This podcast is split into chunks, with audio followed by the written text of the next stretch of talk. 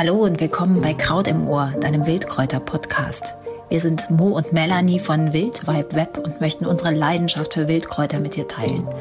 Dazu interviewen wir großartige Menschen und erzählen dir spannende Geschichten und Geheimnisse rund um die Pflanzen. Mach mit uns eine Reise, die dich verwandelt. Man nennt ihn auch Soldatenpetersilie. Mönche haben mit ihm Bier gebraut, bis die Lust zu stark wurde. Wer ihn zu sich nimmt, hat die Fähigkeit, eine Hexe zu erkennen. Was für ein Kraut. Wenn du mehr darüber erfahren willst, dann hör noch ein paar Minuten länger zu. Viel Spaß.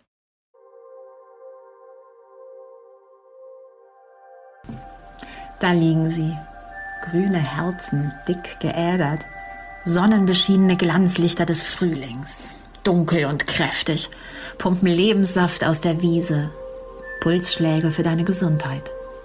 Denn dieses Kraut hat das Zeug zum Shootingstar in Corona-Zeiten. Was ist so besonders an etwas, was wir für gewöhnlich mit Füßen treten? Welche Geheimnisse sprießen aus dem vom Winter befreiten Boden? Was erzählt eine solche Pflanze uns heute? Erzählt sie überhaupt und wer hört zu? Legen wir unser Ohr auf die Erde und lauschen einfach mal. Doch vorab geben wir dem kriechenden Kraut einen Namen. Gestatten, Gundermann oder Gundelrebe. Willst du Gundelreben pflücken, musst du dich zu Boden bücken, heißt es recht lakonisch. Man sagt, dass gute Wald- und Hausgeister gern unter den Blättchen wohnen. Bevor wir aber hören, sehen wir. Was sehen wir? Fleischige Blätter in sattem Grün, herzförmig und hübsch. Ganz zaghaft wagt sich eine lippenartige Blüte in Lila ans Licht. Die erste Spur ein Lippenblütler. Zu den bekannten Vertretern aus dieser Familie gehören zum Beispiel auch Salbei, Minzen oder Lavendel.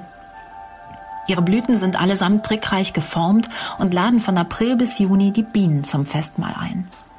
Gundermann mag es feucht und nährstoffreich. Zu Deutsch, ein bisschen Dünger aus dem Grundwasser schadet seinem Wachstum nicht. Wenn wir uns weiter herantasten, könnten wir die Blätter einfach mal zwischen die Finger nehmen und leicht zerreiben. Ein intensiver Duft steigt auf. Ätherische Öle müssen im Spiel sein. Gundermann ist sowas wie ein Zaubertrankzusatz. Mönche des Mittelalters haben ihn ins Bier getan, bis die Kirche dahinter kam, dass das Kraut ganz schön anregend wirkte. Man hat den guten Gundermann daher durch den einschläfernden Hopfen ersetzt. Es gibt Nächte, die voller Magie sind. Dazu zählt die Walpurgisnacht. Hier ist vieles möglich und Pflanzen werden zu Hellseherinnen. Wer einen Kranz aus den Ranken des Gundermanns flechtet und auf den Kopf setzt, kann jede Hexe im Dorf erkennen. Gundermann ist im germanischen Donnergott Thor geweiht. Um das Haus vor seinen Blitzen zu schützen, haben ihn so manche Bäuerinnen verflochten und einen Segensspruch gemurmelt. Männer umgürteten ihre Lenden ob seine magischen Spuren heute noch zu finden sind? Begeben wir uns auf die Suche in die Küche, wo traditionell viel gezaubert wird. Hier finden wir ihn in der neuen Kräutersuppe. Das klingt geheimnisvoll und ist es auch. Man glaubte, durch den Verzehr von bestimmten Kraftpflanzen selbst neue Kräfte zu bekommen. Eine heilende, heilige Brühe, viel mehr als eine Suppe. Ein guter Geist darin ist der Gundermann ungefähr ab Ostern auf den Wiesen rund um die Höfe zu finden. Daher bereiteten die Frauen die Suppe traditionell zu Gründonnerstag zu, mit reichlich frischem Frühlingsgrün. Wir haben gesehen und gefühlt und vielleicht wagen wir nun, ihn jetzt selbst zu essen. Gundermann ist nicht nur essbar, er schmeckt. Markant, herb, männlich vielleicht. Du kannst gerade die jungen, ersten zarten Blätter gut in der Küche nutzen, im Salat, in Gurkengerichten. In Salz konserviert erhältst du sein Aroma das ganze Jahr über. Und wie schräg ist das? Erstaunlicherweise ist er in flüssiger Schokolade getaucht, eine ziemliche Delikatesse. Wer seine Sinne noch weiter öffnet, wer wach genug ist, sich auf die Heilkräfte der Natur einzulassen, ist mit der Geschmacksreise noch lange nicht am Ende angekommen. Wenn du ihn in Öl einlegst, hast du ein wunderbares Wundöl.